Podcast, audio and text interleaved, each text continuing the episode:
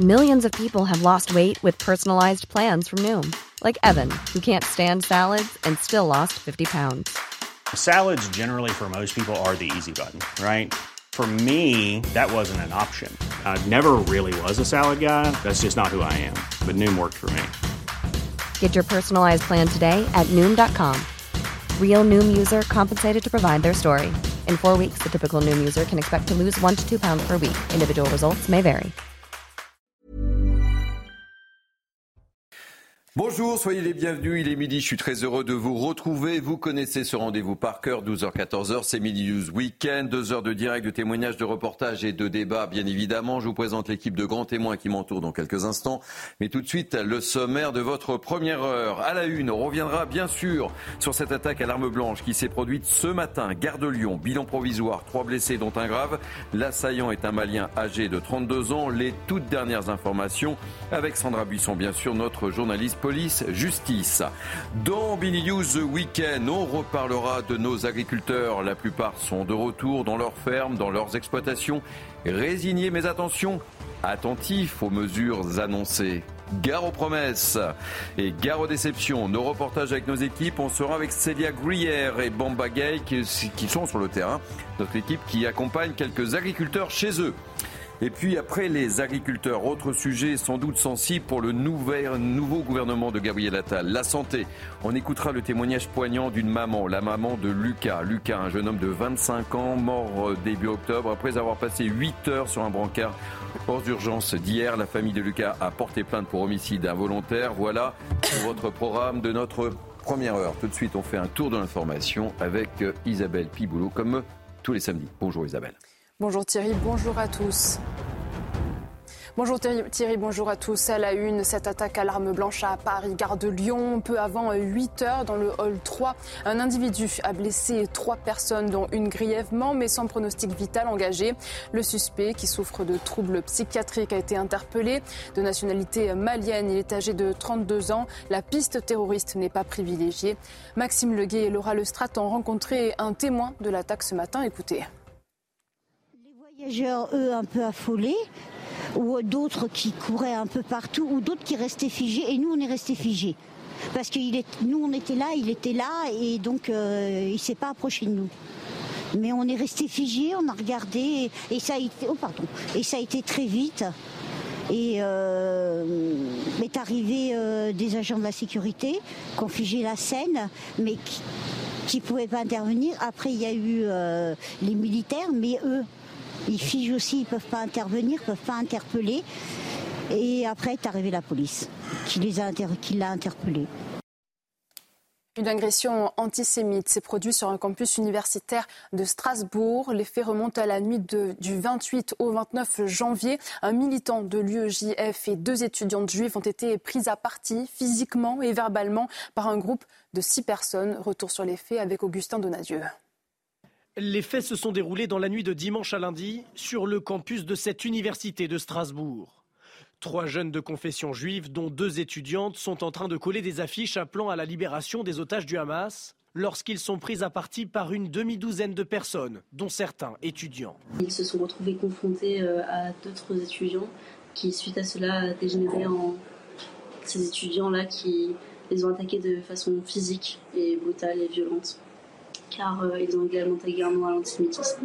La plupart de militants euh, sûrement d'extrême gauche, euh, et je pense que aujourd'hui en France, l'extrême gauche est un réel problème quand propos tenus depuis le 7 octobre. Lors de cette violente agression, l'une des trois victimes a été frappée et jetée au sol. Elle souffre d'importantes contusions. Le président de l'université a condamné ce déchaînement de violence et déploré des actes antisémites qui se répètent. On a eu des tags qu'on effaçait le matin pour éviter que les esprits s'enflamment. Ces jours-ci, on a eu quelques blocages avec des slogans limites, parfois par rapport à Israël, mais c'est la première fois qu'on a des faits aussi graves.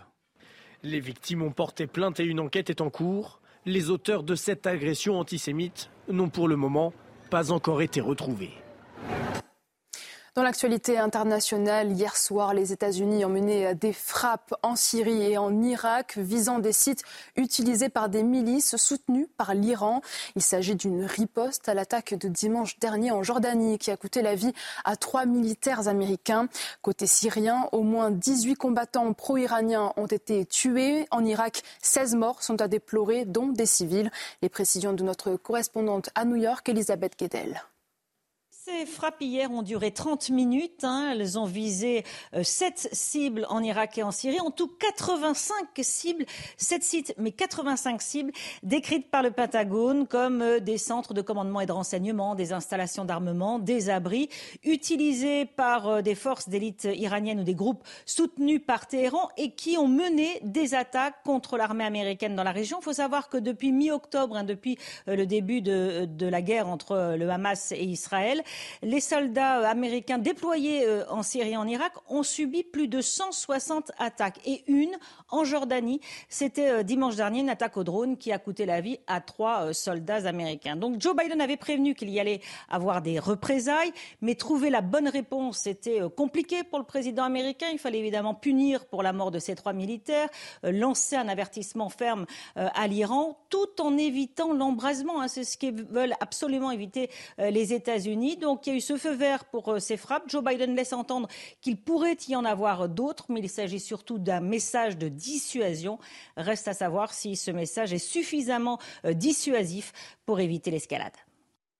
Ces frappes américaines ont été condamnées avec force par l'Iran qui dénonce une violation de la souveraineté de la Syrie et de l'Irak. Voilà pour le point sur l'actualité. Tout de suite place à Midi News Weekend avec vous Thierry.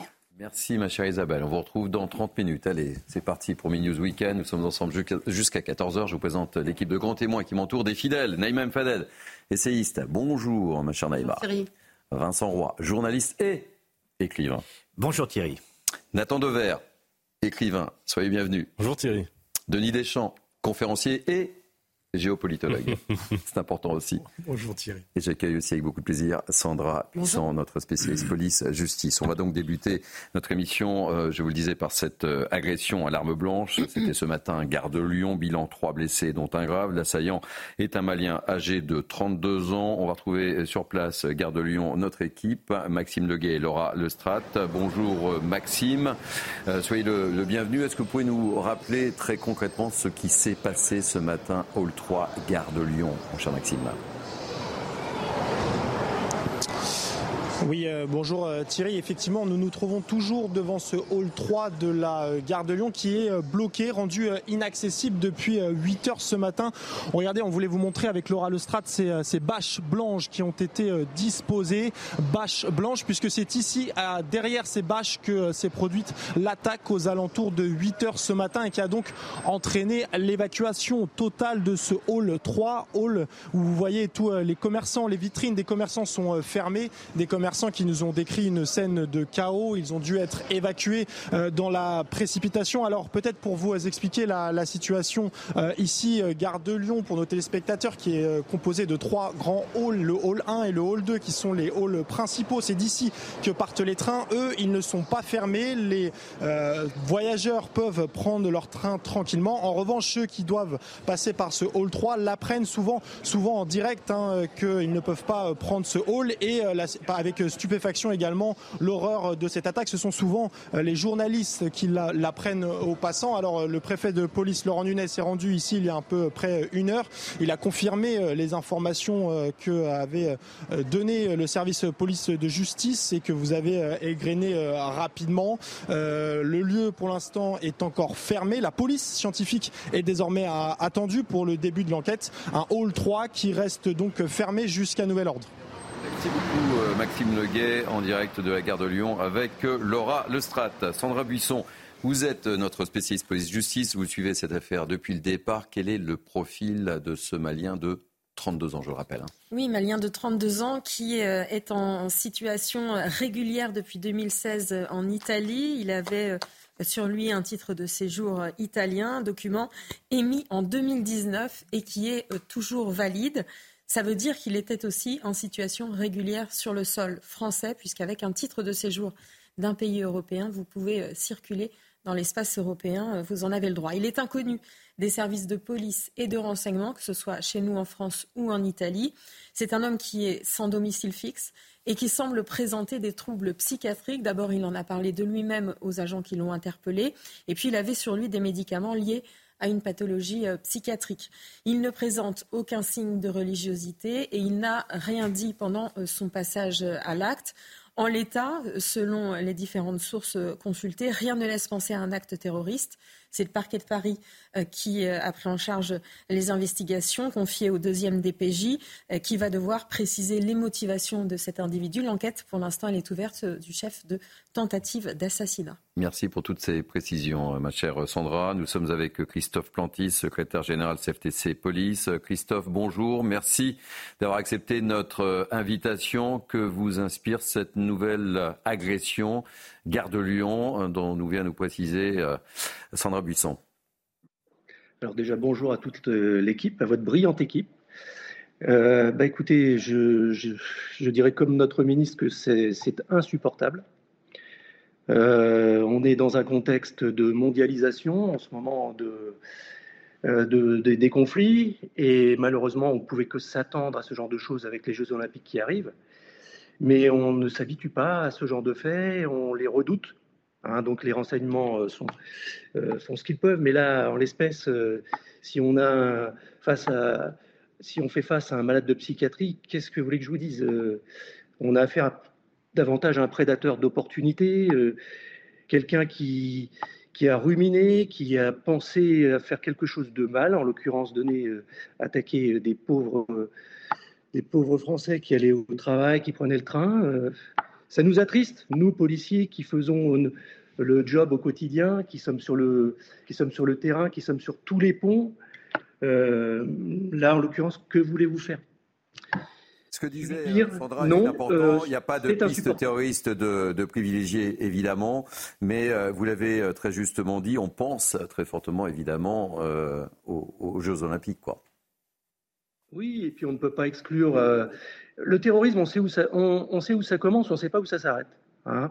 Euh, étrangement, il y a beaucoup de malades de psychiatrie qui viennent de l'étranger, qui se retrouvent en France. Donc la psychiatrie, c'est un domaine particulier qu'on a du mal à gérer également en France. Hein. Effectivement, il y c'est, spécifique. Euh, euh, la psychiatrie ouverte ou pas, enfin bref, il y a tout un débat là-dessus encore. Mais là, précisément, on a un étranger en situation régulière en France qui souffre euh, d'une maladie psychiatrique. Effectivement, on aurait pu s'en passer de, ce malade de psychiatrie s'il était resté dans son pays. Il est là, il faut le gérer, il est en situation régulière, c'est un fait. Euh, comme je vous dis, un prédateur d'opportunités, les renseignements font le job, les collègues sont nombreux, la SUGE, on, est, on a des renforts de les policiers, on a les gendarmes, on a, les militaires. Les gares sont remplies, comme, comme le dit si souvent notre ministre, il, y a du bleu sur le terrain. Dans cette gare, il y avait énormément de bleu. Et un acte isolé d'un homme qui, dort dans la rue, qui est malade de psychiatrie. Malheureusement, je pense qu'on ne pouvait pas faire grand-chose, à part faire ce qui a été fait. Donc euh, des agents de la SUGE sont intervenus, des policiers l'ont maîtrisé. Euh, on a évité le pire. Voilà, tout simplement, on a évité le pire.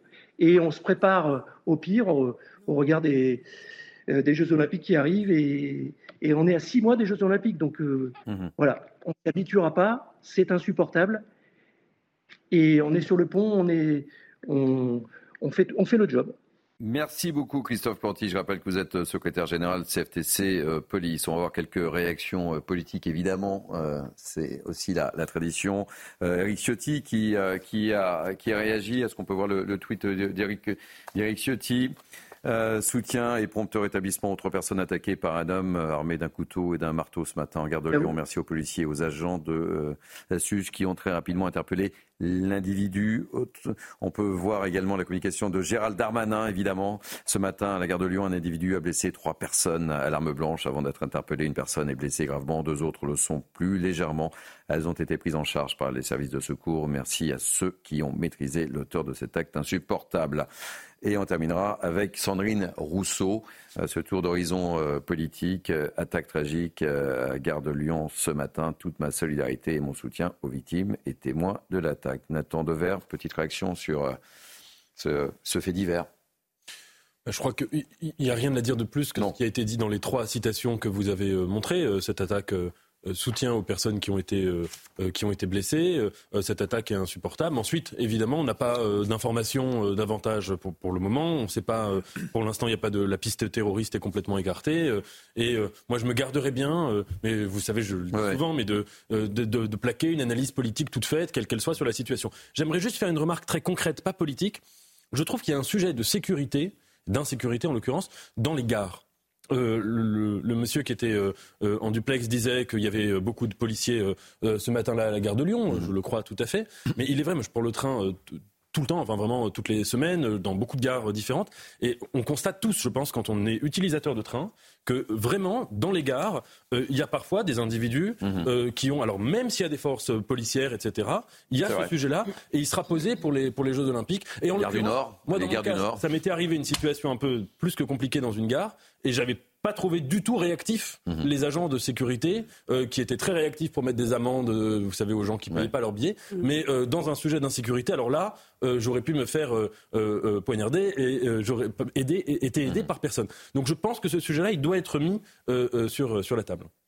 Naïma, petite réaction, on ne va pas épiloguer sur, euh, sur l'affaire. Je pense que Sandra nous, a, nous a tout dit. Il y a juste une chose que je note, euh, Thierry, c'est que vous avez parlé de faits divers. Moi, je pense qu'à partir du moment où il y a 120, et aujourd'hui, ce matin, un représentant d'un syndicat de police parlait de 140 attaques au couteau par jour, c'est que ce n'est plus un fait mmh. c'est un fait de société. et ce qui m'ouvre vraiment différents faits. Non, mais je, je, je, dis ce qu'il a, le représentant. Moi, je vous précise qu'effectivement, dans ce qu'ils appellent attaque au couteau, ils mettent aussi les agressions entre deux SDF mmh. qui se prennent la tête pour quelque chose, l'homme qui va poignarder sa femme. Donc tout ça. est un peu mis à la va-vite sous le terme attaque au couteau, en fait. Ce sont des agressions au couteau. Ça n'enlève rien qu'il y a un problème. Et d'ailleurs, il y a eu aussi, euh, je crois, les, le bilan euh, du ministère de l'Intérieur qui disait qu'il y avait une, explosion euh, des homicides. Donc euh, ça rejoint aussi mhm. ça. Donc il faut à un moment aussi s'interroger. Et puis sur aussi quelque chose, moi, qui me, qui me, qui m'interpelle, c'est toujours tous ces attaques au couteau, c'est forcément des troubles psychiatriques. Donc ça aussi, il faut qu'on mhm. s'interroge. Parce qu'on ne peut pas quand même tout mettre sur le vocable trouble psychiatrique, parce que sinon il y a un problème. Pourquoi on n'a pas la même chose dans d'autres pays. Et puis la, troisième chose que j'aimerais dire, Thierry, c'est par rapport à l'espace Schengen. Moi, j'ai toujours cru que l'espace Schengen était la libre circulation était faite pour les ressortissants européens, c'est la mmh. une nationalité européenne. Aujourd'hui, on sait que dans l'espace Schengen, on peut circuler quand on a une carte de séjour et même quand on est euh, illégaux. Mhm. Donc il y a aussi quelque chose à s'interroger. D'autant plus que euh, le, Conseil constitutionnel dernièrement a bien dit qu'il était interdit de prendre les empreintes et l'identité des personnes qui arrivaient notamment dans, notre pays. Mais là, très rapidement, euh, Vincent. Là, en l'espèce, euh, l'individu avait un titre de séjour italien. Par mm. conséquent, il pouvait.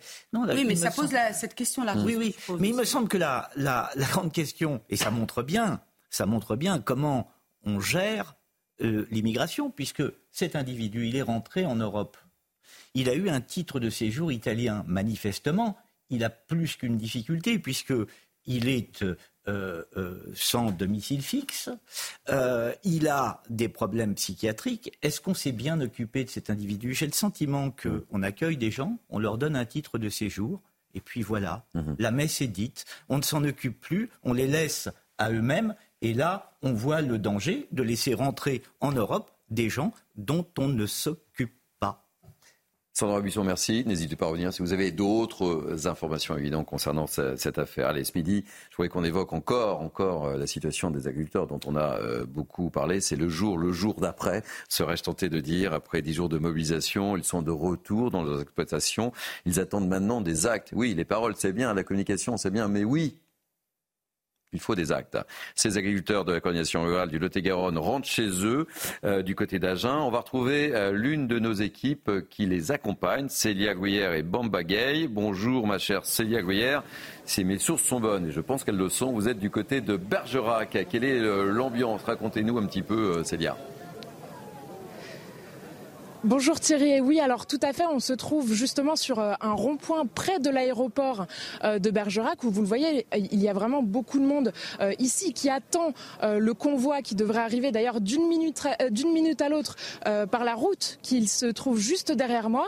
Alors ici on a des viticulteurs, d'autres agriculteurs, même des élus et des habitants de Bergerac qui sont venus ici spécialement pour les accueillir et surtout les remercier de s'être mobilisés pendant euh, cette dizaine de jours euh, pour, euh, pour réclamer justement les droits de ces agriculteurs. Les agriculteurs de la coordination rurale du Lot-et-Garonne sont partis hier de Paris à moitié satisfaits puisque alors certaines mesures leur paraissent intéressantes mais cependant complètement incomplètes. et un seul mot aujourd'hui reste, c'est le mot vigilance, c'est-à-dire que maintenant, après les actes, ils attendent, après les paroles, ils attendent les actes du gouvernement. Eh oui, on s'en doute. Merci beaucoup, euh, Célia Gruyère. Euh, et vous êtes accompagnée par euh, Bambagay dans, dans un beau département là, la Dordogne. Oui, elle le disait, Célia, je le disais aussi, c'est bien beau. Il y a eu euh, beaucoup de communication, beaucoup de promesses, il va falloir tenir. Et, surtout, les agriculteurs rentrent avec un, état d'esprit un petit peu mi-figue, mi-raisin, euh, mon cher, d'une idée un univers que vous connaissez bien. Écoutez, euh, j'ai pris le soin de regarder très attentivement les annonces. Elles sont nombreuses. Indiscutablement, elles sont nombreuses. Elles sont très techniques. Euh, il faut vraiment, euh, faut vraiment euh, avoir des spécialistes à côté de soi pour, pour évoquer tout ça. Alors, je ne parlerai pas de, de, toutes les mesures, mais il y a deux ou trois choses quand même qui me sautent, au, qui me sautent aux yeux. C'est que je trouve qu'il y a eu, il y a eu un laisser-aller pendant des décennies au ministère de l'Agriculture qui fait que ce que l'on appelle, même d'ailleurs dans les pays de Loire et en Bretagne, ce qu'on mm. appelle tout simplement le bon sens paysan mm. aurait fait qu'on n'aurait pas été dans des situations pareilles. Le bon sens paysan, il est valable dans les pays de Loire, en Bretagne, nord au sud, partout. Hein. Mais, euh, mais souvent, en fait, en Bretagne, il, il relève souvent le BSP. Je prendrai que deux ou trois petits exemples. Concernant, par exemple, les contrôles, on a parlé de la loi Egalim. Hein. Il a fallu qu'il y ait des journalistes qui se rendent compte qu'il y a des grands groupes qui se basent à l'étranger au niveau de leur centrale d'achat pour contourner la loi Egalim. Vous ne croyez pas que depuis trois ou quatre ans, l'État aurait pu suivre ça de très très près? L'autre point aussi, c'est cette, on apprend des, nouvelles terminologies, clauses de sauvegarde ou en fait les mesures miroirs, les clauses déloyales. Ça me paraît évident que si on importe des produits sur le sol européen et le sol français, ça paraît évident qu'il faille aussi vérifier que, par exemple, le poulet ukrainien ou la viande qui vient du Brésil respectent les mêmes contraintes que l'on a sur notre sol. Donc ça, ça me paraît, ça, me paraît ubuesque. Et dernier point, je suis désolé, mais on reparle encore une fois de, euh, de, ce grand mot de souveraineté, et d'ailleurs, à force d'en parler, on dénature le mot. Mmh. Comment se fait-il que depuis les années 60 et le général de Gaulle, on ait laissé, on ait abandonné cette souveraineté Maintenant, on veut l'inscrire dans la loi. Mais ça ne devrait pas être à devoir inscrire ça dans la loi. Donc je suis désolé, mais je soulève euh, juste une idée. C'est où on est la Team France au ministère de l'Agriculture. Mhm. Pourquoi ne se battons pas pour défendre les produits français au niveau européen et au niveau mondial? Parce que vous le savez très bien, les accords de libre-échange, on en a besoin. On exporte, on exporte du blé, on exporte du vin, on exporte un tas de choses.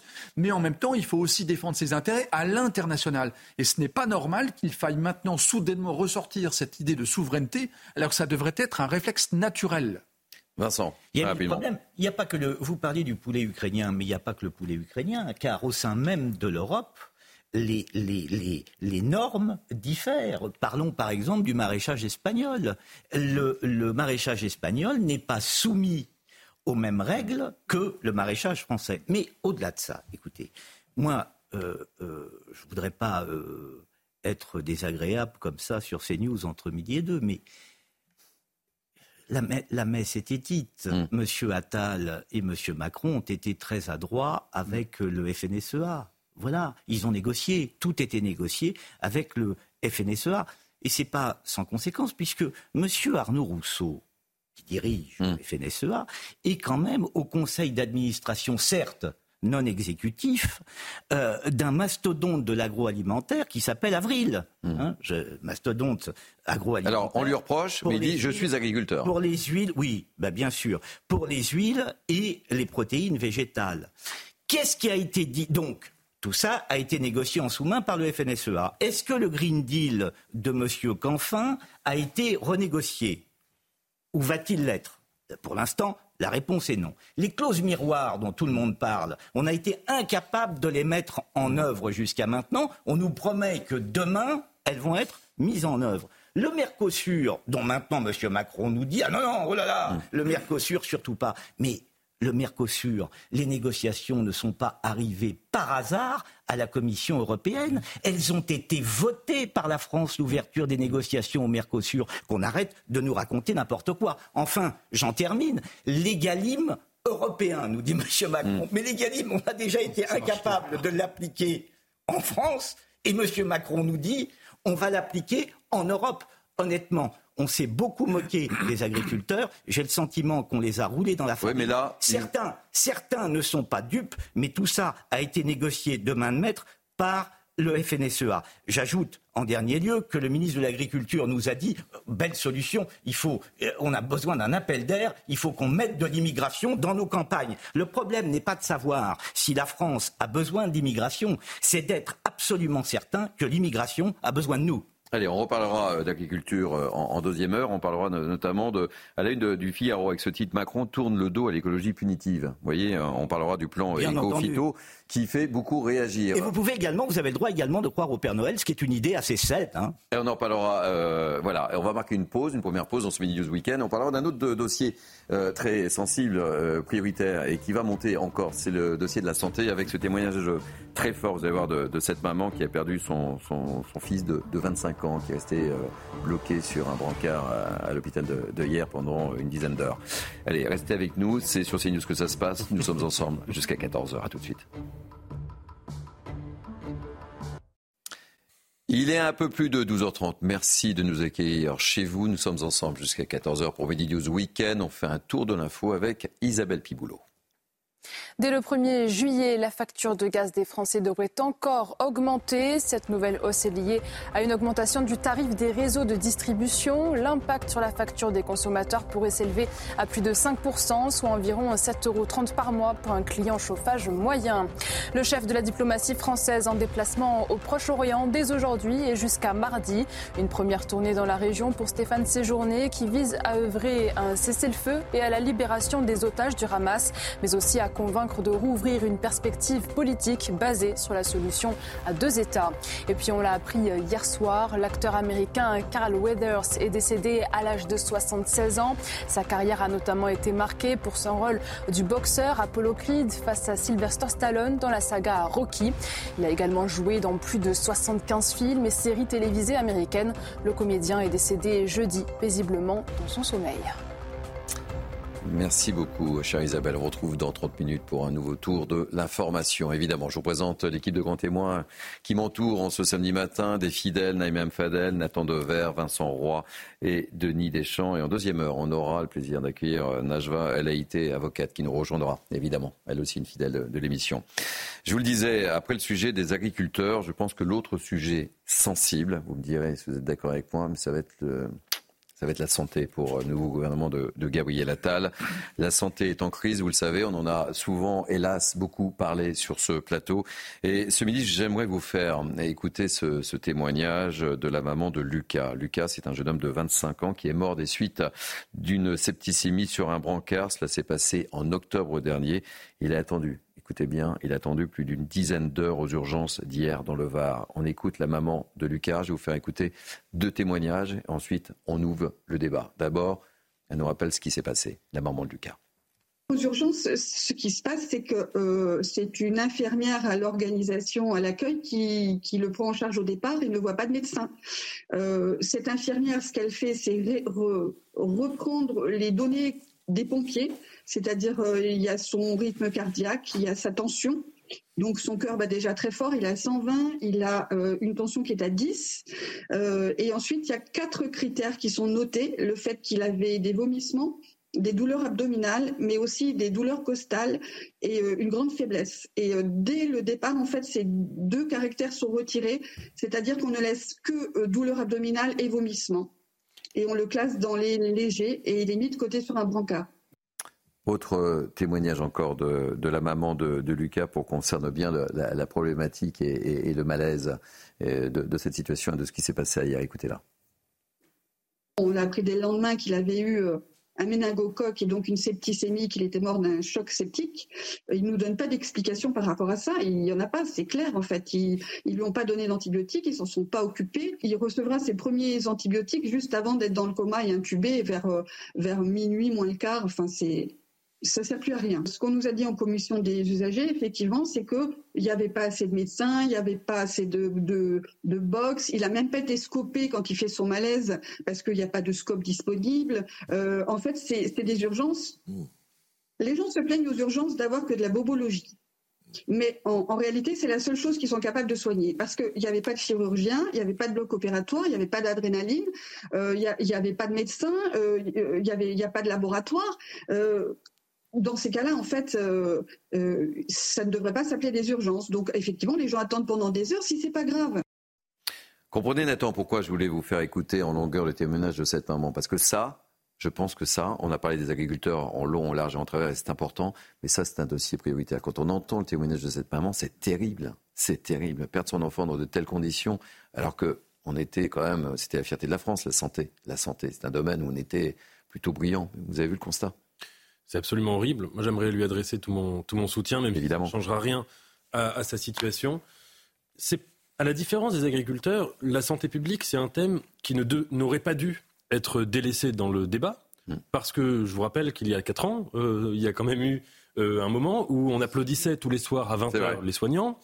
On, a vite oublié. Hein. Je refusais de le faire. Je n'ai pas euh, voulu euh, applaudir les soignants parce que je trouvais cette action euh, éminemment hypocrite. Hum. Et le fait est que ça a été totalement, ça n'a servi à rien. D'abord, il y avait cette idée de hiérarchiser, parce qu'il n'y avait pas que les soignants qui étaient utiles. Il y avait à ce moment-là plein de professions qui continuaient à, faire en sorte que la vie économique puisse continuer lors du, confinement. Mais surtout, applaudir les soignants les fétichiser comme ça de manière religieuse pendant trois semaines, un mois, c'était la meilleure manière de, euh, de, de, mettre, de silencier, comme on dit aujourd'hui, mhm. les préoccupations qui sont les leurs. Nous avons un hôpital public, tout le monde le dit. Tout, vraiment, c'est une banalité que de dire ça, et je m'excuse de dire une banalité mhm. euh, à, la télévision, mais qui est aujourd'hui dans un état qui est absolument dramatique. Et face à cela, évidemment, vous avez des soignants qui travaillent dans des conditions qui sont précarisées, qui sont de plus en plus stressantes, qui sont de plus en plus difficiles. Et vous avez aussi des mauvais comportements, il faut le dire, parce que là, dans le témoignage de Lucas, et il ne faut pas cacher ça. C'est pour ça que je dis, il ne faut pas les fétichiser. Important, il y a aussi des mauvais comportements. Mmh. Moi, j'ai été, euh, il n'y a pas très longtemps, euh, une nuit aux urgences pour ma, pour ma, pour ma fiancée, c'était pas un problème euh, aussi grave que ça. Et j'ai vu un, un, comportement de soignant. D'abord, enfin, un hôpital. Enfin, on se disait, est-ce que c'est un hôpital, ça, mmh. l'hôpital de la Riboisière vous faites attendre 4000 heures, on vous parle comme si vous étiez un chien, on vous donne des consignes qui sont arbitraires, qui sont contradictoires. Et euh, euh, quand la personne se retrouve face à des problèmes de santé, on la fait attendre, on la fait souffrir, on, l'humilie un peu, etc. Donc euh, quand je dis ça, c'est pas pour accuser les soignants en eux-mêmes, mhm. c'est pour dire qu'il y a un problème structurel et que si on ne répond pas à ce problème structurel et que les soignants travaillent dans des conditions dégradées, évidemment, qui vont travailler moins bien. Mmh. Voilà. Et je peux me permettre de dire que ce problème structurel dans le service public, il se pose dans l'hôpital, mmh. il se pose dans les forces de l'ordre. C'est pour ça que quand on parle aussi des, problèmes de parfois de, policiers, il y a un problème structurel dans les forces de l'ordre. Il se pose dans l'éducation nationale, il se pose dans tous les domaines où l'État euh, euh, recule. Vous savez, on, en parlait hier avec Florian Tardif, que vous connaissez bien, qui est un fidèle de, l'émission, et qui me dit, tu sais Thierry, après les agriculteurs, et c'est pour ça que je voulais absolument insister et parler, euh, et, et, vous diffuser le témoignage de cette maman, mais le prochain dossier très important aussi pour Gabriel Attal, prochain enjeu, c'est la santé. Mhm.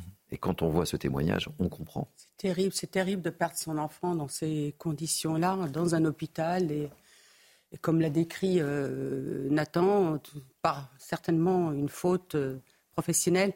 Moi, je voudrais juste euh, l'aborder aussi par rapport aux politiques passées, qui ont conduit aussi à, à, que tout, tous les, euh, comment dirais-je, toutes les pans de notre société finalement euh, déclinent. Vous avez euh, cité tout à l'heure bah, la question aussi de nos policiers aujourd'hui, la question aussi de nos enseignants. Tout décline en fait. Et l'hôpital, rappelons-nous juste deux, deux, périodes en fait. Vous avez dès 1997 où l'ordre des médecins trouvait qu'il y avait trop de, de cabinets, mmh. et trop de concurrence, et qui a demandé à ce que ça soit réduit. Et Alain Juppé, a offert une prime de départ en retraite assez conséquente pour que les, médecins ferment leur cabinet. Il y a eu aussi le numerus clausus qui a été mis en, euh, mis en place avec euh, les conséquences qu'on sait. Il y a aussi, on oublie d'en parler, mais pendant François Hollande, le quinquennat de François Hollande, Marisol Touraine, qui avait aussi complètement saccagé l'organisation de l'hôpital en, mettant en place notamment la, facturation à, l'acte, qui a complètement créé une espèce de, d'armée mexicaine en fait. Le, chef du chef, etc., etc. Et qui a conduit qu'aujourd'hui, on a plus d'administratifs que de soignants. Et puis après, on pourrait citer mhm. d'autres, euh, euh, d'autres conditions aussi. Moi, je voudrais aussi soulever que le numerus clausus, euh, Thierry, qui a été supprimé, il a été supprimé, mais en face, on n'a pas mis en place la capacité d'accueillir et de former beaucoup plus. Mhm. C'est ça le, problème. Donc en termes de capacité de formation, on ne s'est pas donné les moyens. Donc on ne forme pas plus, même si on nous dit qu'il faut attendre 10 ans pour avoir les résultats. En vérité, au niveau de nos universités, on ne peut pas accueillir plus. Alors la seule condition, la seule solution que trouve le gouvernement aujourd'hui, c'est de dire on va aller débaucher à l'étranger des mmh. médecins. Moi, je trouve ça extrêmement grave. Mais c'est déjà, parce que vous avez le cas, hein, quand vous allez dans les hôpitaux, c'est déjà le cas, Naïma. Ça fait 30 ans. Non, euh, non mais euh, Sauf que c'est des personnes qui sont ici qu'on régularise ou qu'on garde. Oui, oui, mais là, non. Euh, hmm. Là, il parle de quelque chose d'extrêmement hmm. grave, c'est d'aller dans les pays et de les débaucher. Hmm. C'est extrêmement grave parce que ces pays-là et certains pays, notamment du Maghreb, qui sont en, voie de, développement et qui ont formé leurs médecins, on va aller les chercher pour les débaucher en leur offrant des conditions beaucoup plus importantes. C'est extrêmement grave, je trouve. À propos des Vincent et Denis. À propos des urgences, il y a, effectivement ce problème euh, du euh, euh, médecin en cabinet, c'est-à-dire devant la désertification, les gens, pour un bobo, se ruent aux urgences et vont par conséquent encombrer les urgences qui, souvent, souvent, je ne dis pas tout le temps évidemment, souvent pour des, motifs assez illégitimes, mais d'un autre côté, ils n'arrivent pas à obtenir de rendez-vous. Soit il n'y a pas de médecin, parce que, comme on le sait, il y a sur de nombreux pans du territoire, il y a une désertification. Hein. Euh, euh, voilà, il y a, on ne forme pas assez de médecins. Et puis, vous avez vu, euh, le médecin qu'on a connu, le médecin de famille, le médecin qui se déplaçait chez vous, le médecin qui était tout le temps disponible, mm. etc. C'est terminé. Les médecins, beaucoup maintenant, beaucoup maintenant, aspirent à devenir salariés ils font des, des, des horaires. Ils veulent, et on le voit dans le milieu rural, les maires qui se mobilisent pour euh, installer des cabinets, etc., qui lancent des appels. Il y a une évolution de ce métier mmh. qui est absolument considérable, dont d'ailleurs Emmanuel Macron avait parlé euh, lors de sa dernière conférence de presse, si je ne m'abuse. Il y a un vrai problème aussi lié à ce qu'on appelle la médecine de ville. Mhm. dire, la médecine de ville est de plus en, c'est de plus en plus compliqué d'avoir un rendez-vous. Je pense souvent aux personnes âgées avec Doctolib, avec euh, mhm. voilà, il faut en passer par internet pour obtenir son rendez-vous. Le contact même avec le médecin, tout cela a disparu, ce qui fait que les, les urgences sont terriblement engorgées. J'ajoute aussi que dans l'un de vos reportages euh, que j'ai vu le, au, au, cours de la semaine, l'un de vos reportages, et une infirmière dit à Gabriel Attal lors de sa première visite, parce que je crois que sa première visite, il se déplace dans un hôpital ou sa seconde visite, et elle lui dit, mais vous savez, euh, vous savez, monsieur le Premier ministre, l'hôpital absorbe tout. Mm. Il absorbe tous les problèmes de la société. Et je crois que euh, je crois qu'il faut l'entendre, même si également, je suis d'accord avec ce que disait Nathan, on ne peut pas exonérer non plus euh, euh, les, mhm. mauvais comportements et, les mettre sous le tapis. Il y a aussi des gens qui se comportent mal au sein même de l'hôpital. J'ai vu aussi sur, sur notre chaîne un, reportage où ils installent des cabines carrément dans des, euh, dans des pharmacies ou dans des centres commerciaux où vous rentrez, vous êtes euh, enfermé et puis vous avez un contact direct avec, un, avec un médecin euh, qui euh, vous fait faire des. Oui, c'est ignoble, c'est ignoble. Il n'y a plus aucun contact. Il n'y a, plus d'humain, il n'y a, plus rien. Il n'y a, pas d'humain. Les, les, individus, ah de plus en plus, sont traités comme des boîtes de conserve. C'est terrible de, de, de rentrer, d'être enfermé. Je voyais ça, mais c'est totalement lunaire quand même. Hein. Bien sûr. Si, si, je peux rajouter un, point, c'est pas seulement qu'il peut y avoir ici ou là des mauvais comportements à l'hôpital. Ça, on peut le dire dans tous les métiers. Bien sûr, on se met à la place de maman Lucas, là. Mais dans, tous les métiers, il y a des gens qui se comportent bien ou pas bien, ça c'est une banalité. En revanche, c'est peut-être qu'il y a un problème beaucoup plus structurel encore. C'est une certaine manière de considérer qu'à l'hôpital, on est dans un rapport Mm. presque parfois vétérinaire au Mhm. patient. Ça veut dire que euh, euh, tout ce qu'il est là, son expérience vécue, sa parole, tout ça est discrédité. Il y a un médecin qui me disait qu'il y avait une étude qui montrait qu'en France, en moyenne, un médecin coupait la parole à son patient toutes les 20 secondes. Mhm. Oui, c'est intéressant. Ça veut dire que la parole du patient, et là dans le témoignage de Lucas, Lucas s'est plaint, Lucas a dit ça ne va pas, Ouais. etc. Et voilà, et juste une chose, euh, ça c'est très important en théorie de la médecine.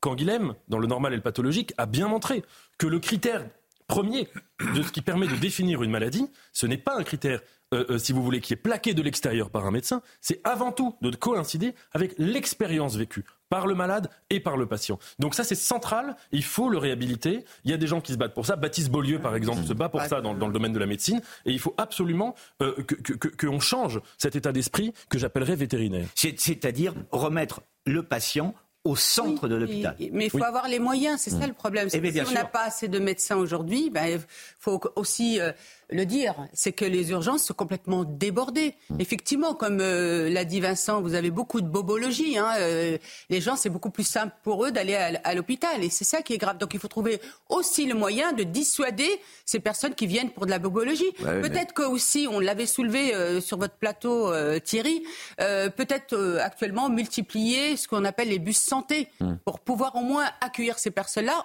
notamment dans le cadre de la bobologie. Parce que dans ces bus santé, pour l'avoir mis en place, moi, sur, euh, sur Dreux, vous avez une infirmière, vous avez même des, il y a au moins un médecins contact. qui viennent suivant euh, un calendrier et qui permettent aussi d'accueillir cette patientèle et désengorger euh, l'hôpital.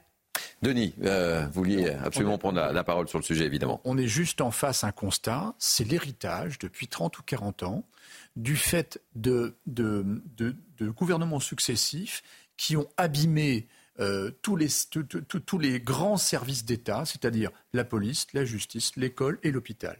À force de raboter les, budgets en permanence, avec une population qui a cru fortement, fortement depuis 40 ans, c'est un fait.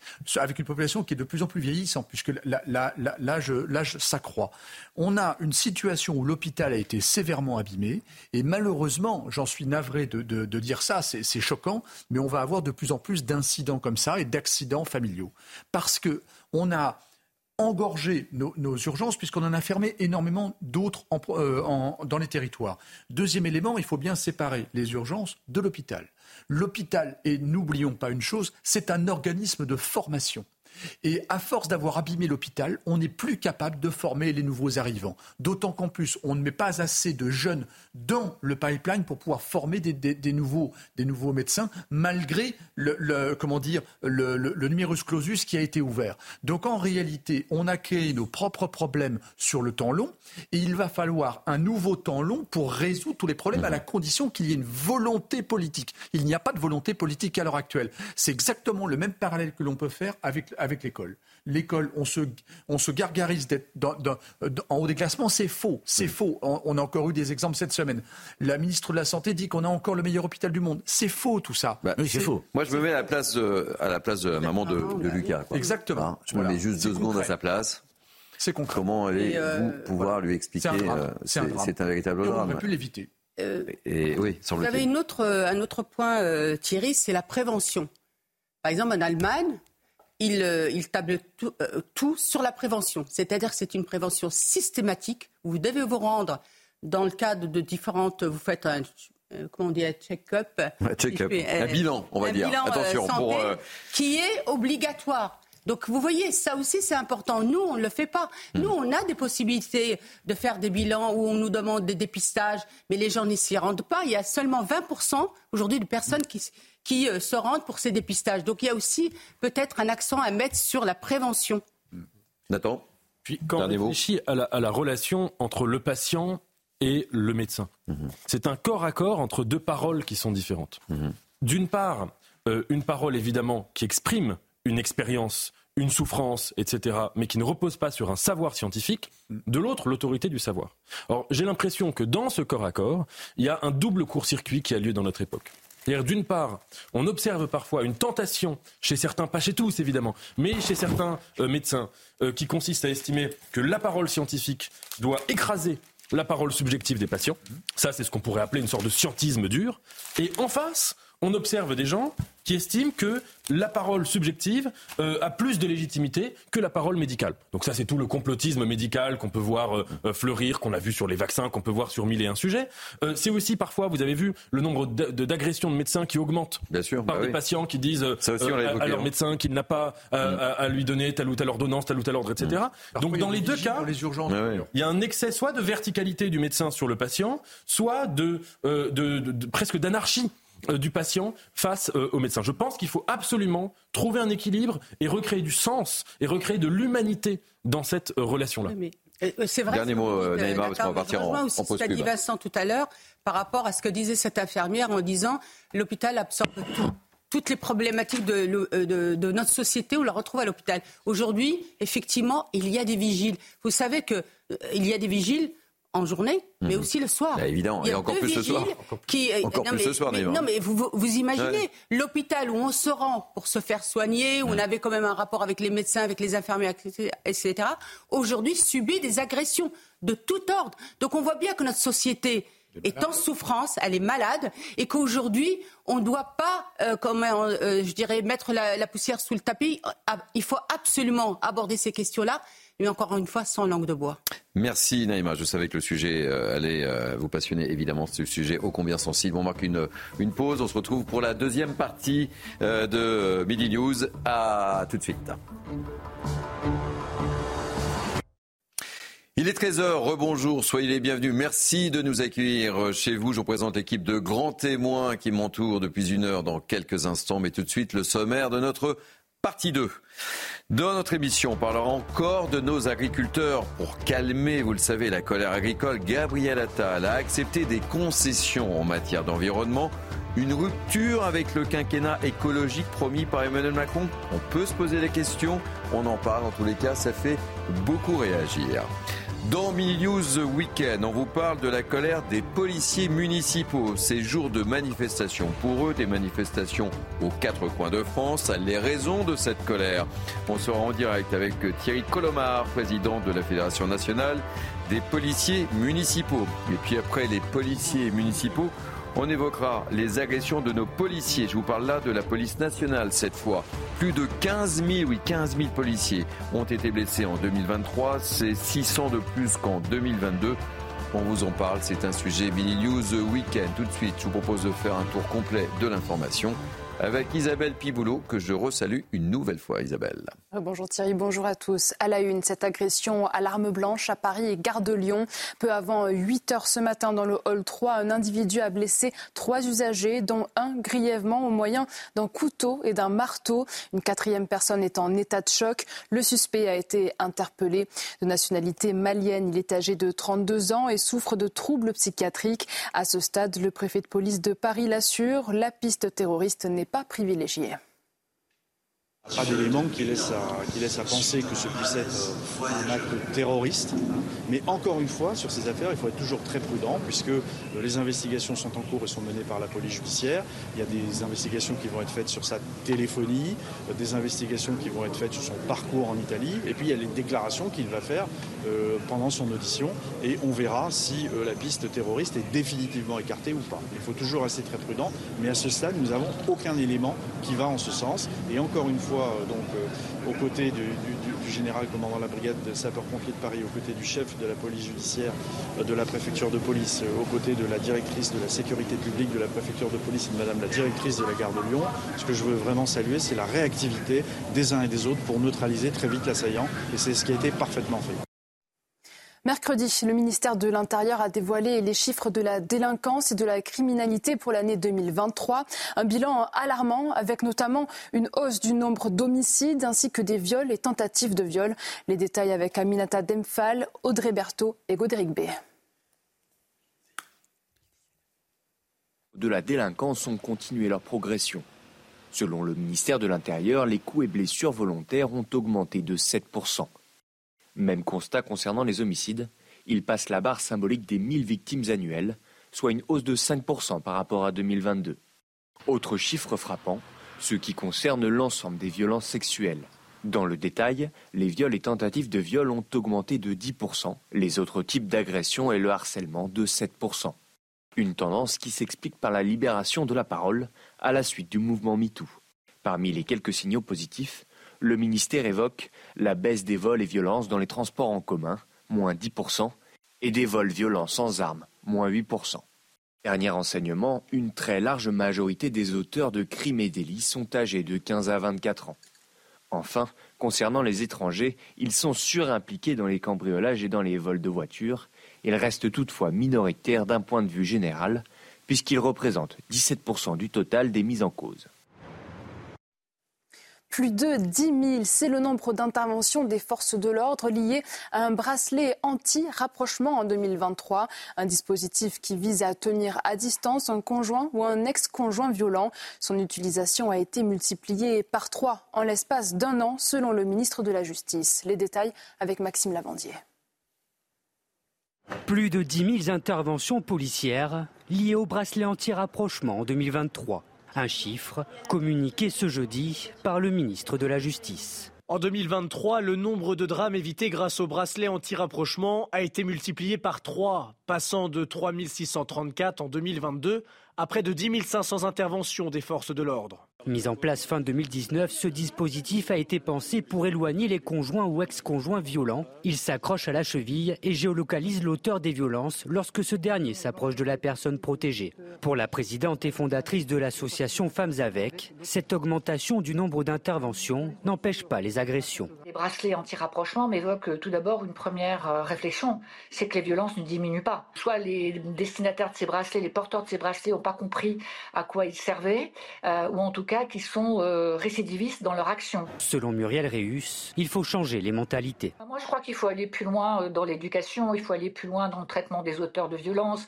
98% des agresseurs sont des hommes euh, et 86% des, des, victimes sont des femmes. Donc, si vous voulez, il y, a, il y, a, un problème structurel de la violence en France. À l'heure actuelle, 1000 de ces bracelets sont actifs en France. Je vous retrouve à 13h30 pour un prochain point sur l'actualité. La suite, c'est avec vous, Thierry. Ça tombe bien, on sera là avec vous dans une demi-heure. Merci euh, Isabelle. Et je vous présente pour cette euh, dernière heure de Mini News Weekend la team et l'équipe de grands témoins qui m'entourent. Naïma M. Fadel depuis une heure, Nathan Dever, Vincent Roy, Denis Deschamps et j'accueille avec beaucoup de plaisir pour cette deuxième heure, une fidèle aussi de l'émission, Alaïté, avocate. Soyez la bienvenue ma chère. Merci euh, Thierry. C'est toujours un plaisir. Allez, on commence à nouveau en évoquant la situation des agriculteurs. Pour calmer la colère des agriculteurs, le gouvernement a annoncé l'arrêt temporaire, je dis bien temporaire, du plan éco-phyto. Vous savez, c'est un plan qui est censé réduire de 50% les pesticides utilisés dans l'agriculture. Ça fait beaucoup, beaucoup réagir, on s'en doute. On voit le sujet de Julie euh, Saadat et on en reparle juste après. Desserrer les taux des normes environnementales pour calmer la colère des agriculteurs, le gouvernement assume une pause du quatrième plan écophyto qu'il a lui-même mis en place, avec l'objectif de baisser l'utilisation des pesticides de 50% d'ici à 2030. Une mesure annoncée, en plus des différentes aides d'urgence accordées pour les agriculteurs, remboursement partiel des taxes sur le GNR ou encore renforcement des lois EGalim. Un recul inacceptable pour les élus écologistes. En fait, ceux qui profitent, c'est euh, les normes de l'agrochimie, qui doivent être très contents de la fin euh, des cophytos, donc qui s'en mettront encore plus plein les poches. Euh, la grande distribution, l'agroalimentaire, eux, tout va continuer à bien se passer. Alors que les dindons de la farce, c'est-à-dire les producteurs, les agriculteurs et les consommateurs, nous tous, en fait, on n'a rien gagné dans cette affaire. Rien. Tout ça pour rien. Ce n'est pas bon pour le climat, ce n'est pas bon pour la santé publique et encore moins bon pour la santé même des agriculteurs qui sont les premiers concernés. Même reproche du côté de l'ONG environnementale WWF. Au lieu de donner euh, de l'argent, d'aider les agriculteurs à gagner mieux leur vie, eh ben, le gouvernement leur donne une drogue, c'est-à-dire qu'avec les pesticides, on donne le sentiment aux agriculteurs qu'ils vont pouvoir produire plus. En fait, non. Avec les pesticides, on détruit l'eau, le sol, l'air et euh, on contamine nos, nos cultures euh, pour les générations futures. Et donc, c'est évidemment un terrible recul. Pour le gouvernement, il ne s'agit que d'une pause. Il proposera une nouvelle version de son plan d'ici le salon de l'agriculture dans trois semaines. Réaction, euh, ma chère Najwa El Haïté, c'était une priorité hein, d'Emmanuel Macron, ça Oui, tout à fait. Il a fallu lâcher. Oui, bah oui, il a fallu lâcher. À un moment, euh, il faut s'adapter à, un contexte euh, extrêmement tendu avec les agriculteurs. Donc, je ne suis pas étonnée euh, que le président de la République et son gouvernement parlent de mise entre parenthèses. Oui. C'est-à-dire que vous avez un gouvernement qui a pris des mesures dans le domaine écologique extrêmement ambitieuses, mais force est de constater qu'au regard du, du contexte, eh bien, il faut s'adapter. Donc, euh, mise à l'arrêt, enfin plutôt mise entre parenthèses du plan euh, Ecofito qui fixe la trajectoire euh, de réduction des pesticides, mise entre parenthèses également de, de la mise en place du pacte vert européen. Donc, le président de la République souhaite une pause réglementaire et j'ai envie de vous dire, mais heureusement qu'il a fait ce choix-là, parce que le climat social était est tellement euh, tendu euh, que euh, le, gouvernement a pu craindre également bah, une convergence des mmh. luttes entre les policiers municipaux qui manifestent, entre les enseignements, enfin les enseignants qui mmh. sont extrêmement mobilisés et en colère, entre les agriculteurs qui s'additionnent également mmh. à ces tensions-là. Autant vous dire que le gouvernement ne pouvait craindre qu'une convergence entre guillemets des luttes. Denis Deschamps. Alors c'est le principe de la, de, la réalité que, le, que, le, le, gouvernement se prend en, pleine figure. C'est évident que euh, sur le fond, c'est très bien de vouloir réduire de 50% l'utilisation des phytosanitaires. Mais en réalité, là où le politique a fait, a fait défaut, c'est qu'il n'a pas mis la pression sur les grands producteurs de molécules, et il y en a 3 à 4 dans le monde, pour justement proposer une alternative. C'est-à-dire qu'en fait, on veut tout de suite arrêter l'affaire, mais on ne veut pas proposer des nouveaux produits euh, plus sains pour l'eau, la terre, la planète euh, aux agriculteurs. Et je, je, je répète, si on n'utilise pas de phyto, ça veut dire qu'on fait quasiment du bio, c'est-à-dire qu'on produit quasiment moitié moins. Et là, on va avoir un problème de souveraineté alimentaire. Donc encore une fois, c'est le principe de, réalité qui s'impose. Effectivement, il faut aménager ça, mais il faut aussi préparer la recherche fondamentale pour prendre le relais. C'est un, un petit peu comme si on dit à, tout un chacun, écoutez, vous avez de la malbouffe, bon, on arrête la malbouffe, c'est décidé. Mmh. mais on propose rien en attendant. On va tous mourir de faim. Non, mais euh, moi je veux bien, mais les écolos, moi je les ai pas beaucoup entendus. Euh, quand il s'agit des hein. importations, non, non, mais qui, quand il s'agit des importations qui aujourd'hui ne sont pas soumises aux normes auxquelles mm. sont soumis nos agriculteurs. On ne les a pas entendus. On ne les a pas entendus sur euh, le poulet ukrainien qui est nourri euh, aux hormones. On ne les a pas euh, euh, entendu aussi sur euh, les OGM, etc. je peux vous en citer, hein, le mouton qui vient de Nouvelle-Zélande, le porc qui est euh, élevé, de, le porc de Chine qui est élevé dans des immeubles. On peut aussi parler aujourd'hui de l'asphyxie autour aussi de nos apiculteurs qui aujourd'hui n'arrivent pas à écouler leur miel parce qu'on préfère importer du miel d'Ukraine ou de l'Europe de l'Est. Moi, j'aurais bien voulu les entendre. Aujourd'hui, il s'agit de quoi? De mettre une pause sur ce, qui, ce que sur, sur sur ces surtranspositions hum. de, normes euh, que subissent euh, nos, paysans et surtout sur l'absence d'alternatives. Hum. Vous avez reçu sur votre plateau le producteur de cerises. producteur de oui, cerises. J'étais sûr que vous alliez m'en parler. Qui, vous a dit nous, on est obligés aujourd'hui d'arracher nos vergers parce qu'on nous interdit d'utiliser le phytosanitaire. Deux ans avant les autres pays. Exactement. Euh, tous les pays, d'ailleurs européens, hum. ils ont des moratoires pour utiliser. En France, on les a pas. Il dit on arrache des, vergers aujourd'hui. C'est ça le, scandale. Donc ces écolos, bah écoutez, comme d'habitude, hein, ces bobos repus. Moi, euh, non, non, mais c'est vrai, c'est c'est euh, insupportable. Bah, ils sont insupportables parce qu'on mm. voit bien qu'ils font plutôt mal à, ce pays et qu'ils sont prêts par idéologie à ce que nous, on soit effectivement dans la malbouffe. Parce qu'aujourd'hui, quand vous savez que 70% euh, des volailles dans nos cantines, c'est de la volaille ukrainienne. Mmh, mmh. Ukrainienne. Un poulet sur deux. Mmh. Comment Bourré euh, d'antibiotiques et euh, d'hormones, etc. Alors moi, ce que j'ai envie de dire à M. Attal, parce que pour moi, bah, il peut faire l'obélix aujourd'hui, et, et pour faire plaisir à nos écolos, peut-être se dire que le caramel qui est loin d'être Je n'ai pas l'image avec Obélix. Hein. Je qui est loin d'être... je n'ai pas l'image là, mais... Euh, c'est une image assez audacieuse. Non, non, je ne sais pas si vous l'avez autour, mais moi je ne l'ai pas. Moi, je vous l'avez en construction. Ah, ok, d'accord. magique. Ok, d'accord. Nathan. Oui, euh, en effet, non. si on veut reprendre l'image d'Obélix, on peut dire que euh, Gabriel Attal est tombé dedans dans Ah, la politique ça. quand il était petit. Oui, ça- c'est ça, qu'il l'a c'est ça. montré depuis cette euh, crise des agriculteurs. Ok, merci que- du décryptage. En effet, voilà, c'est ça, je crois que, que C'est ça qu'elle a voulu dire. D'accord, ok. le caramel, ce que vous vouliez dire, c'est que ce sont des mesures qui ont en effet un peu de, de, de façade. Voilà, C'est-à-dire que exactement. Merci, la philosophie, Nathan. voilà. Moi, je t'ai perdu à un moment donné. Ça Là. demande, ça demande pas de Je sucre. décortique ça. ça Oui, merci. ça de. D'autant plus que le sucre aujourd'hui est importé parce que, encore une fois, une contrainte sur la betterave qui, rappelons-le, rappelons-le, ne fait pas de fleurs. Donc il n'y a pas de problème au niveau des abeilles. Et on interdit pourtant aujourd'hui à nos agriculteurs de, de cultiver la betterave et on préfère importer, notamment de Chine Des produits et de. Chili. Et, et- et la Chine est le premier Voilà. producteur Donc, mondial de néonicotinoïdes. Donc, euh, Les amis, est-ce que Nathan peut nos s'exprimer écolos n'auront pas de caramel. Est-ce que Nathan peut s'exprimer Bien sûr. Nathan. Je ne sais pas. Oui. Et prolonger la pensée de Naïma. Oui, c'est ça. Il y a une espèce de synergie entre vous sur le dossier. Là, je, je ne je ne l'avais pas perçu, mais je, je le vois. la, la pensée de, de Naïma. Euh, bon, ce que le gouvernement présente, le récit qu'il est en train de, de- il l'a dit en toutes lettres, c'est qu'on passe de l'écologie punitive, je cite entre guillemets, à l'écologie des solutions. Moi, ce récit-là, il y a tout de suite une question euh, qui, qui- qui me vient, c'est qu'est-ce qu'une solution écologique si elle n'est pas punitive Il faut arrêter de, de faire de la démagogie, il faut arrêter de mentir aux gens. Euh, ce qui est un- engagé dans l'écologie, c'est euh, un, un changement radical de notre mode de production, de notre mode de consommation, de notre rapport même philosophique à la nature. Donc ça, évidemment, alors peut-être que le mot de punitif n'est pas, n'est pas le bon, mais ça supposera obligatoirement des interdictions et des substitutions. Et il ne faut pas mentir aux gens. Et, et ça va être une transition, et c'est une transition qui va être difficile.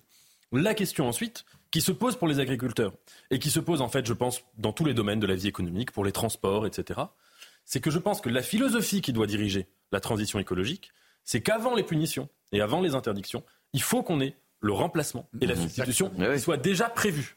Et ça, c'est central. Parce que, évidemment, qu'il y a une souffrance. Et Emmanuel Macron l'avait dit dans une interview au Grand Continent euh, au sujet des Gilets jaunes. Il avait fini par reconnaître qu'il y avait eu une souffrance pour tout un peuple à qui on a dit d'acheter une voiture à une certaine époque. Et on leur dit que finalement, ils ne doivent plus euh, euh, utiliser leur voiture, mais ils savent pas quoi faire et ils vont pas acheter une voiture électrique qui est beaucoup trop chère pour eux. Donc, si vous voulez, ce sujet-là qu'on voit dans les transports, que les agriculteurs peuvent voir et qu'on voit en fait, qu'on voit aussi dans la crise du logement avec cette- toute cette histoire des DPE là qui va peut-être évoluer, Bruno Le Maire l'a annoncé, c'est précisément ça. C'est évidemment que va y avoir une écologie punitive, j'aime pas le mot, mais contraignante. Mais cette écologie contraignante, elle ne doit pas se faire en dépit des libertés euh, Mais- mais concrètes des individus. Mais Mais, ça, quand même, arrêtera au pédalage d'Emmanuel Nathan, Macron, quand même, parce qu'il a dit Dans- ce sera un quinquennat dans- écologique. Et là, pression des agriculteurs, pop, pop, pop, Oui, pop, pop, Thierry, pop, c'est euh, comment qu'on prenne Mais marche même nous, le consommateur, il ne comprend pas. Hmm. Parce qu'à partir du moment où on met en place des normes, on s'attend à ce que les gouvernements ne- protègent le consommateur et ne laissent pas importer des produits qui ne sont pas aux normes. C'est ça le, le problème, c'est qu'on est trompé. Oui, et la- quand vous Mm. voyez que toutes ces cantines scolaires, moi je suis vraiment très en colère parce que je suis, je suis maman, quand je vois que ces cantines scolaires, c'est du poulet aux hormones, Mm. et puis euh, je sais plus ce que dit, euh, disait Avec des antibiotiques. avec des antibiotiques biotiques qu'on sert à nos enfants. Et alors, je voudrais juste euh, aussi parler d'autre chose, c'est que l'exception agricole, agricole, Agricole. fran- euh, française, ça c'est extrêmement important. Et je l'ai abordé dernièrement sur un de vos plateaux, euh, Thierry. On m'a dit ah mais c'est pas possible, par exemple, une préférence euh, euh, française dans le, le- le- le cadre des collectivités, les universités, les cantines scolaires, les États, les collectivités, etc. On m'a dit c'est pas possible parce qu'il y a l'histoire des codes de marché. Mais le code de marché il se change S'il y a une volonté politique, il y a une solution. pour que nos enfants mangent bien. Non, la grande, la grande. Très rapidement, parce que euh, je voulais qu'on aborde un autre thème juste après, euh, la colère des policiers municipaux. Ce que disait Nathan est, est- est- est frappé au coin du bon sens. La seule difficulté, Bon c'est que, c'est qu'il- absolument, c'est qu'il faut uniformiser euh, les normes, puisque vous avez deux types de problèmes. Vous avez intra, j'allais dire intramuros, intra-européen. Vous avez chaque pays n'a pas déjà les mêmes normes, et puis alors hors de l'Europe. C'est évidemment encore pire. West. À cause des néonicotinoïdes notamment, Exactement. euh, euh, nous avons perdu notre cinquième place au rang des exportateurs. C'est la Chine qui nous a, qui nous a devancés. Donc, il faut être là-dessus extrêmement précis. Oui, Nathan a raison, l'écologie sera punitive ou ne sera pas, d'une certaine façon, premier point. Et deuxième point, il faut des solutions de remplacement et évidemment uniformiser à la fois toutes ces normes de façon à ce que chacun joue à jeu égal. Eh ben, Allez, deux mots pour refermer le sujet. Euh, deux, mots, pour refermer le, sujet, mais moi j'ai l'impression qu'avec cette actualité, on, découvre nos fragilités mm. Euh, au niveau de notre système euh, agricole et notre sécurité alimentaire. Mais j'ai envie de vous dire, ce n'est pas nouveau. Déjà mm. en 2019, on découvre que la France enregistre une balance commerciale déficitaire sur les échanges agroalimentaires réalisés dans les autres pays européens. Et je rebondis sur ce que disait très justement Naïma, c'est-à-dire que quand vous savez que 20% de l'assiette d'un Français est importée de l'étranger, mais autant vous dire que la concurrence avec les autres pays européens est féroce. Mhm. Et donc vous avez des agriculteurs euh, français qui sont obligés de s'adapter, d'investir, de s'endetter. Et donc c'est un cercle vicieux. Et avec les suicides qui vont avec, puisqu'ils n'arrivent plus à rembourser les dettes euh, sur lesquelles ils se sont engagés. Allez, on change de... par jour. Deux suicides par jour. Oui, oui, on l'a beaucoup rappelé. Euh, vous en parliez, ma chère Najwa, on va parler de la colère des policiers euh, municipaux. Euh, aujourd'hui, c'est jour de grève, jour de colère, jour de mobilisation aux quatre coins de France devant les préfectures. Et ça tombe bien, nous sommes avec Thierry Colomar. Euh, bonjour Thierry Colomar. C'est pas la première fois que je vous reçois avec notre équipe de grands témoins dans Midi News Weekend. Vous êtes le, président de la Fédération nationale des policiers municipaux. Est-ce que vous pouvez nous rappeler en quelques mots, mon cher Thierry, les raisons de la colère? Alors, les raisons de la colère, elles sont simples. Ça fait 30 ans maintenant que les policiers municipaux voient s'empiler euh, des prérogatives. On a vraiment un vrai millefeuille de prérogatives. Le désengagement de l'État, il y a un certain temps, a fait que les maires se retrouvaient avec beaucoup plus de pouvoir de police. Seulement, le problème, c'est que toutes ces prérogatives euh, qui nous ont été rajoutées, même si elles nous ont donné au départ une séance de travail, euh, c'est assumé aujourd'hui, nous font prendre beaucoup de risques sur la voie publique, puisque aujourd'hui, les missions de voie publique, elles sont complètement identiques aux missions de la police nationale ou de la gendarmerie. Je, parle uniquement hein, de, de voie publique, c'est-à-dire tout ce qui peut arriver euh, à la police nationale euh, lors de contrôles routiers ou lors de patrouilles euh, pédestres ou portées, eh bien, peuvent arriver aussi aux policiers municipaux. Hein, J'en veux pour preuve l'attentat à Nice où les policiers municipaux ont joué un rôle hein, pour, pour arrêter le, camion et aussi lors de l'attaque tuerie de masse dans la basilique à Nice hein, où les policiers municipaux avaient réussi à, à mettre hors de nuire ce, ce terroriste. Eh bien, le problème, c'est que depuis 30 ans, le volet social, lui, n'a jamais été abordé. Un policier municipal peut partir à la retraite aujourd'hui à 59 ans, euh, comme la police nationale d'ailleurs ou les gendarmes, mais par contre, euh, eh bien, il va partir à 59 ans avec 950 euh, euros par mois à peu près, tandis que le policier national ou les gendarmes, ils vont partir au moins avec 1000, 1500 euros de plus. En plus de ça, un policier municipal, qui va avoir une bonne retraite, il va partir à 62, 64 ans, on peut partir à 67 ans avec 1600 euros. Imaginez, à 62, 64 ou 67 ans, un policier municipal, gilet pare-balles, armement, face à la délinquance euh, qui est de plus en plus jeune et de plus en plus violente, aujourd'hui, c'est pas possible. Donc nous, ce qu'on aimerait, c'est que le volet social soit enfin abordé. On aimerait que nos retraites euh, soient décentes. On aimerait que, nos primes, comme les pompiers d'ailleurs, puisque les pompiers qui sont comme nous, agents territoriaux, euh, ont une prime qui s'appelle, comme la nôtre d'ailleurs, ISMF, hein, l'indemnisation pardon, spéciale mensuelle de fonction, qu'ils appellent la prime feu et que nous appelons la prime police. Eh bien, les pompiers, depuis 2020, cette prime feu, elles se retrouvent calculées dans leur retraite. Nous, ce n'est pas le cas. Ils sont agents de territoire comme nous. Et en plus de ça, il faut savoir que les pompiers sont payés sur la même grille indiciaire que les policiers municipaux. Il n'y a absolument aucune différence de traitement. On a le même salaire. C'est-à-dire qu'un adjudant qui part à 35 ans de service des pompiers, il va partir avec un échelon 10. Le policier municipal, brigadier chef principal, aura le même salaire. Euh, il, aura l'échelon 10. Ils vont partir avec la même retraite de base, mais le pompier, lui, va se voir ajouter euh, environ 600 euros par mois et, et, on aimerait bien aussi que l'État euh, nous accorde, nous accorde ça. On aimerait aussi euh, que nos salaires soient revalorisés, bien entendu. On aimerait changer de catégorie, parce que c'est passé en catégorie B. Nous sommes actuellement en catégorie C, sauf pour les cadres des polices municipales qui sont catégorie B ou pour les directeurs de police municipale en catégorie A. il faut savoir que euh, la loi de 84 concernant la fonction publique territoriale dit dans le texte qu'un agent de catégorie C est un agent qui n'a aucune responsabilité. Un policier municipal sur la République, même un gardien, un jeune gardien, a parfois des décisions à prendre sur la République qui sont immédiates. Il n'a pas le temps d'appeler sa hiérarchie. Il n'a pas le temps d'appeler un officier de police judiciaire. Il doit prendre à l'instant T, il doit prendre euh, des, dispositions qui peuvent engager Thierry, sa responsabilité. Thierry Colomar, Thierry Colomar on, voit la liste est longue. Ce que je vous propose, on marque une pause. Si vous pouvez rester un peu avec nous, on vous retrouve juste après la pause et on ouvre le débat avec nos grands témoins. Est-ce que vous êtes d'accord ou pas? Ah bien écoutez, je suis tout à fait d'accord. Vu la liste de courses que nous vous avez énoncées, il va falloir qu'on ouvre le débat quand même. Merci, on vous retrouve dans quelques instants. On marque une pause et on se retrouve dans quelques instants. À tout de suite. Il est quasiment 13h30. J'ai pas vu euh, le temps passer. Je sais pas si vous partagez le même avis, mais on a beaucoup de sujets à, traiter dans Mini Weekend. On a encore deux, trois petits sujets à traiter, à évoquer avec nos grands témoins, mais on va faire un tour de l'info avec Isabelle Piboulot. L'éducation nationale de nouveau en grève mardi afin de défendre les salaires des enseignants et s'opposer à la politique éducative au collège pour relever le niveau des élèves. Une mesure lancée par Gabriel Attal prévoit des groupes de niveau dès la rentrée prochaine en français et en maths pour les 6e et 5e, ce qui irrite les syndicats. La précédente grève de jeudi avait mobilisé un enseignant sur cinq. Deux humanitaires français ont été tués jeudi dans le sud de l'Ukraine lors d'un bombardement russe sur la commune de Berislav. Trois autres Français ont été blessés. Paris dénonce un acte de barbarie de la part de Moscou. Le parquet antiterroriste a ouvert une enquête pour crime de guerre et atteinte volontaire à la vie d'une personne protégée par le droit international humanitaire.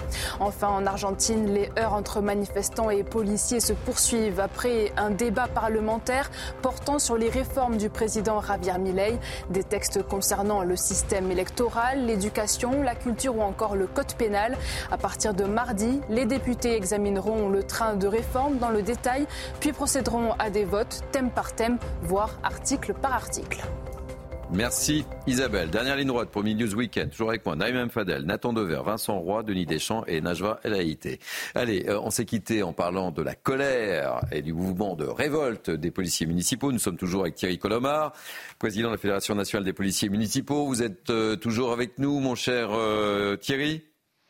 Oui, toujours en direct de Marseille. Bon, en direct de Marseille. Je vous donne pas la parole tout de suite parce que on vous a longuement écouté maintenant, mais vous réagissez à tout moment évidemment. Vous connaissez le principe de l'émission. Oui. Réaction, petit tour de table avec nos grands témoins sur cette colère, légitime ou pas légitime, euh, des policiers municipaux. Je commence par vous, euh, Najwa. Oui, tout, bah, avec plaisir, puisque je connais leur colère et elle est parfaitement légitime parce que, en tant qu'ancienne élue municipale, j'ai pu constater que euh, la police municipale était très, très, très sollicitée sur des missions hein, qui, qui relèvent plus de la police nationale. Donc je, comprends la, la colère dans un contexte où leur mission ne cesse d'augmenter avec les risques y afférents. Euh, et là, euh, Monsieur Colomar rappelait très justement euh, qu'il y a des risques d'attentats et que la police municipale, concernant ces risques d'attentats, est également sollicitée. Il n'y a pas que la police nationale ou la gendarmerie.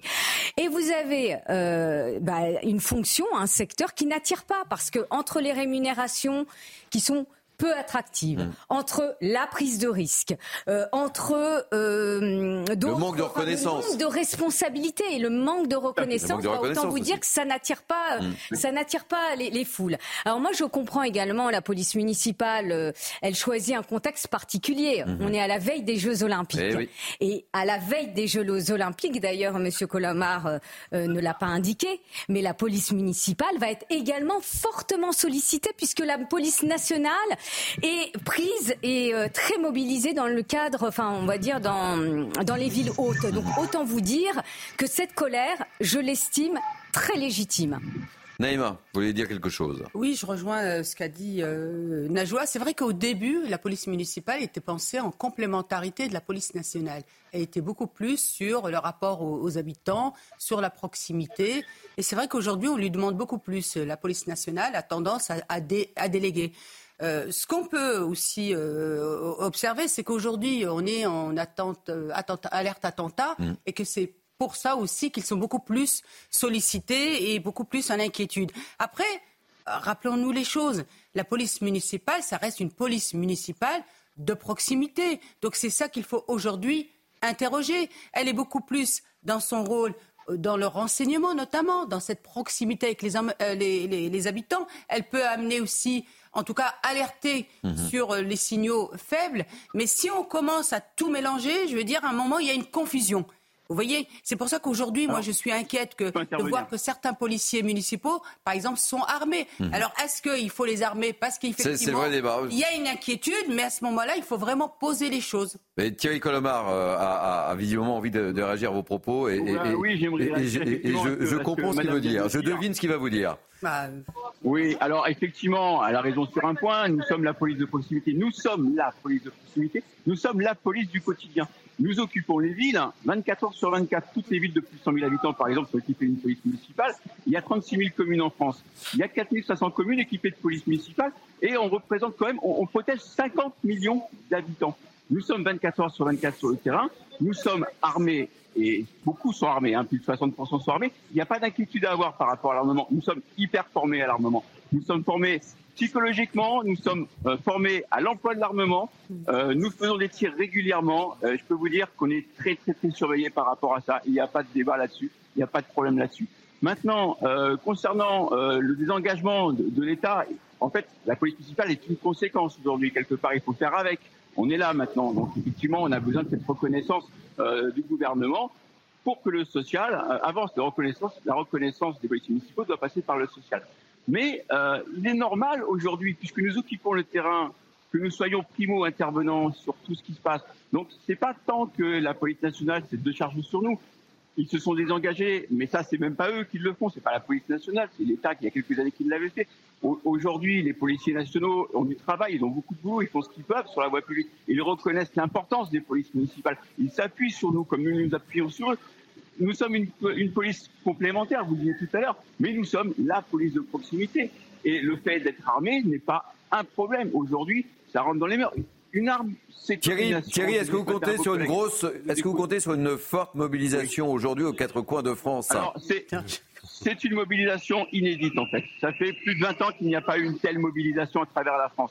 Ici sur Marseille, on attend un millier de, policiers municipaux, autant, euh, autant en région parisienne, euh, sur Paris, pardon. Euh, ils y sont actuellement partout en France. Dans, quelques minutes, les rassemblements vont, se faire sur toutes les préfectures de région. On attend effectivement énormément de monde. C'est inédit et je pense que là, le gouvernement n'aura pas d'autre choix que, de se dire, bah oui, les, policiers municipaux, bah, ils bougent, ils ont vraiment besoin de quelque chose, il faut qu'on les écoute. Merci beaucoup en tous les cas euh, pour votre témoignage Thierry Colomar. Vous nous tenez au courant évidemment. On suivra euh, ce dossier avec, euh, avec une grande attention, vous le savez, dans Mini News Weekend. Je rappelle que vous êtes président de la Fédération nationale des policiers municipaux. Merci et je dirais bonne manifestation évidemment. un, mot pour, pour clore le sujet, Vincent peut-être?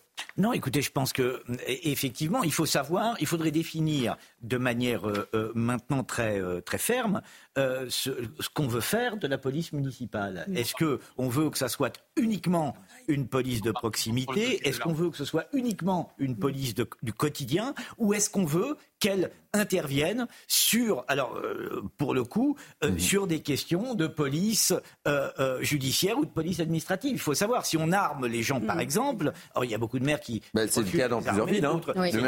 à, Cannes, c'était une des premières mairies. C'est quand quelle mission on leur confie Est-ce qu'on leur confie une, une, mission de police administrative ou une mission de police judiciaire ou simplement une mission de proximité de police du quotidien Il faut définir un cadre. Mais vous vous souvenez quand il y a eu l'émission lancée pour lutter contre les rodéos oui, à l'époque, le plan, on en a beaucoup parlé sur ce plateau. Et c'était un travail en synergie entre la police municipale et les policiers et la police nationale. À la base, ça doit être ça. C'est-à-dire qu'il doit y avoir une synergie entre la PN enfin, la police nationale et la, police euh, municipale. Mais le problème, c'est que la réalité est tout autre. Et, on le voit en tant et, et, on le voit parce que euh, vous avez une police nationale qui est surchargée. Enfin, je veux dire, on regarde euh, l'insécurité prégnante dans notre société. Mm. et une police municipale, eh bien, qui, qui vient entre guillemets secourir cette police nationale qui est surchargée. Et donc avec les le complément de mission qui ne s'arrête jamais. Donc, je suis tout à fait d'accord avec vous. À un moment, il va falloir encadrer.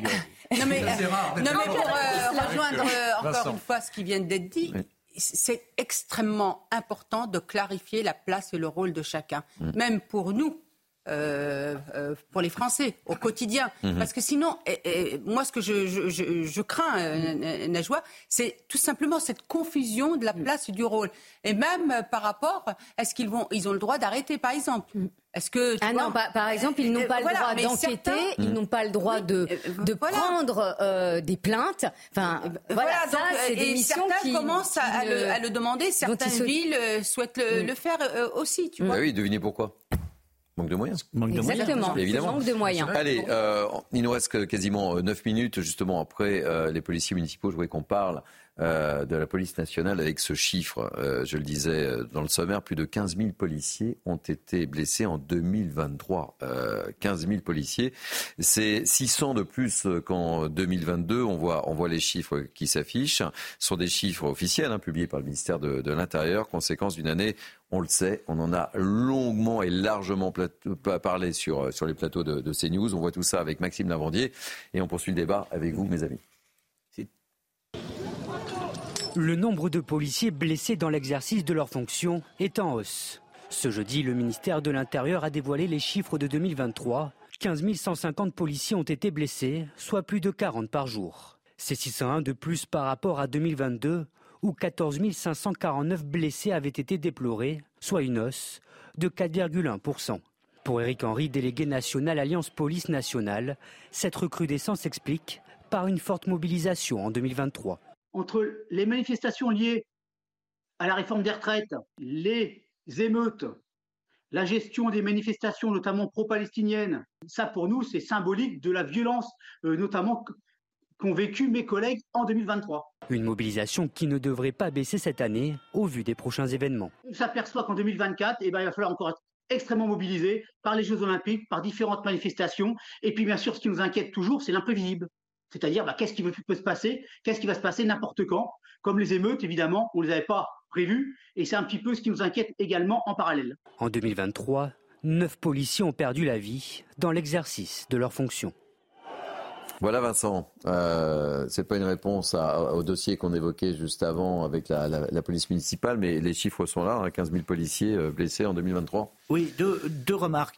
Euh, on notera euh, par exemple que les chiffres restent tout de même inférieurs à ceux de 2019, puisque en 2019 mmh. on était à plus de 18 000 policiers, policiers blessés. Et ceci s'expliquait euh, par les mouvements des Gilets jaunes. Là, les chiffres en augmentation s'expliquent pour part euh, euh, par euh, les manifestations contre les retraites hmm. et puis les émeutes, dont tout le monde se, souvient. Donc il faut. En fait, c'est révélateur. On, l'évoquait en, fin d'année justement quand on faisait le bilan de l'année excessivement difficile que nos policiers ont dû vivre. Mais a dû vivre. dernière chose, j'ai pu discuter il y, a, il y, a, très peu de temps là avec un, un député des Français à l'étranger et son, son secteur c'était l'Espagne. Et il me disait cette chose surprenante. Il me disait en Espagne, par exemple, il y a, de manière beaucoup plus naturelle qu'en France, il y a un respect des policiers. Mmh. On a beaucoup moins de problèmes qu'on en a en France.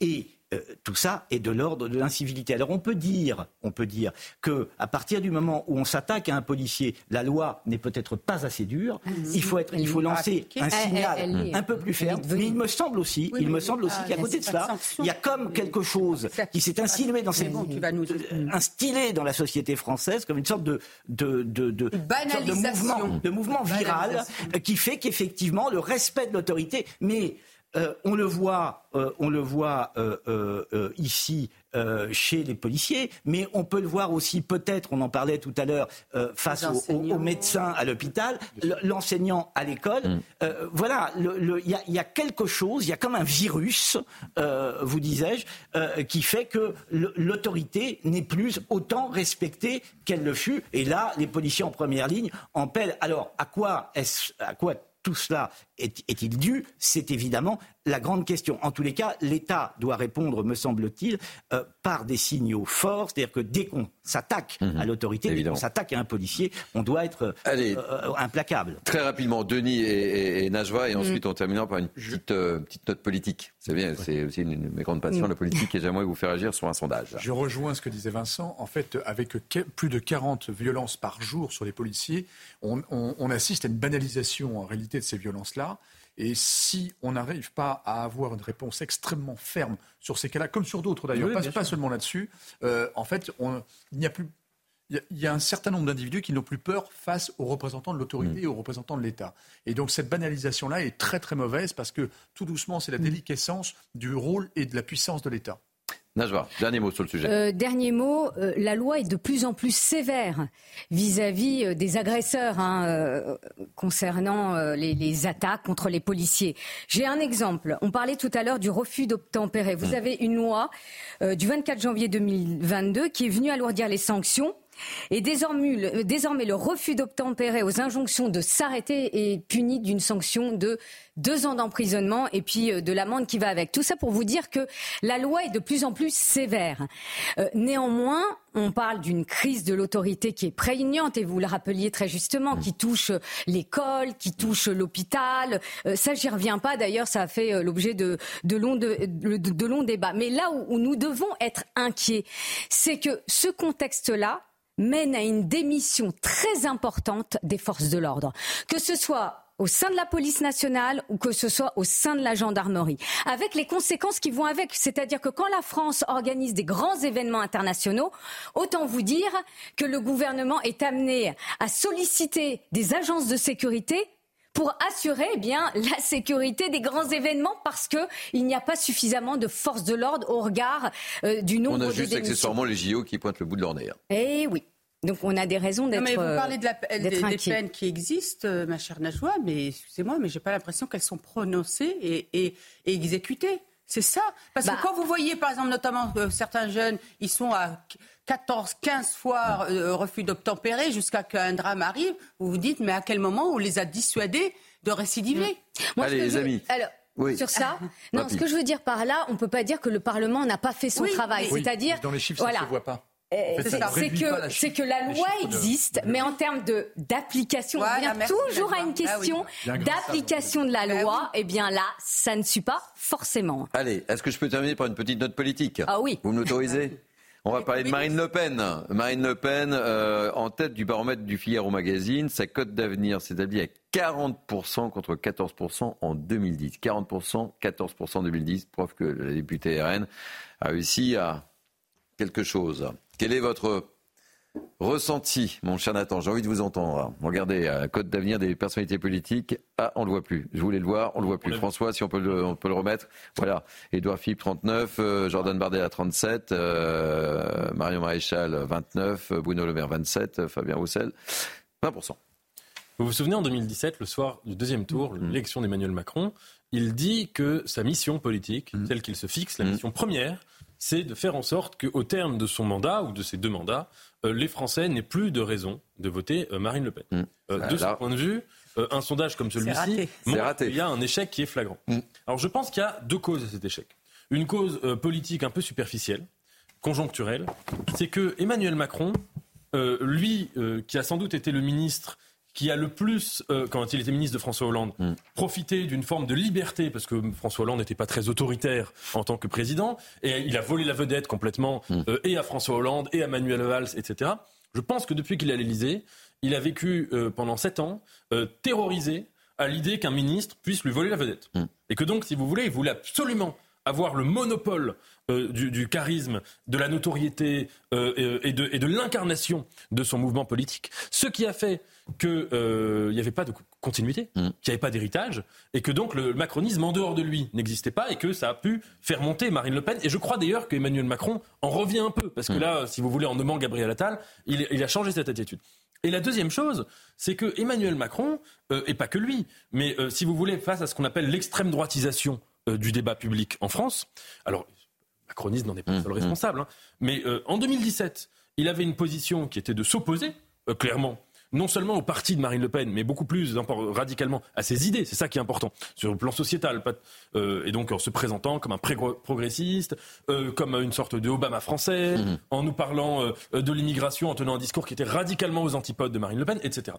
Et c'est vrai qu'il a manifestement abandonné cette méthode-là pour adopter une méthode qui est beaucoup plus sarkozyste. C'est pas pour rien que là, il y a un gouvernement qui est très ah sarkozyste. C'est-à-dire méthode sarkozyste théorisée par Patrick Buisson, consistant à dire il faut aspirer les voix du Rassemblement national en, euh, en, plagiant ses idées, en, s'inspirant de ses idées. Cette méthode n'a évidemment pas marché, on le voit, et, euh, et je crois que ça explique aussi le regain de popularité de, Marine Le Pen. Vincent, euh, je, vous laisse juste 10 secondes, pas plus. Je crois que véritablement, vous savez, Emmanuel Macron nous a expliqué que le débat droite-gauche était dépassé hmm. et que les partis issus de la Révolution, le parti, les partis traditionnels issus de la Révolution, la gauche, la droite, le Parti socialiste, LR, euh, aujourd'hui LR, euh, tout ça disparaissait. La preuve, d'ailleurs, il fait disparaître LR, la nature ayant horreur du vide. À partir du moment où vous faites disparaître les partis traditionnels issus de la Révolution, vous faites monter à la fois le LFI et le Rassemblement national. Ça sera le mot de la fin, les amis. Nous sommes très en retard.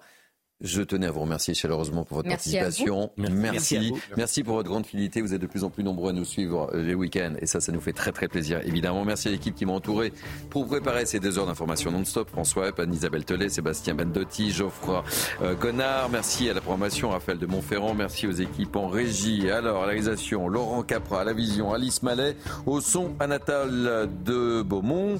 Euh, vous pouvez évidemment revivre cette émission sur notre site cnews.fr. Tout de suite, c'est l'ami Lionel Rousseau pour 180 minutes info. Moi, je vous dis bye bye. À demain à 11h. Attention, on allume la lumière pour Mini News à partir de 11h, juste après le, juste après le grand rendez-vous politique de Sané Mabrouk. Bye bye. Belle journée sur CNews. Et à demain.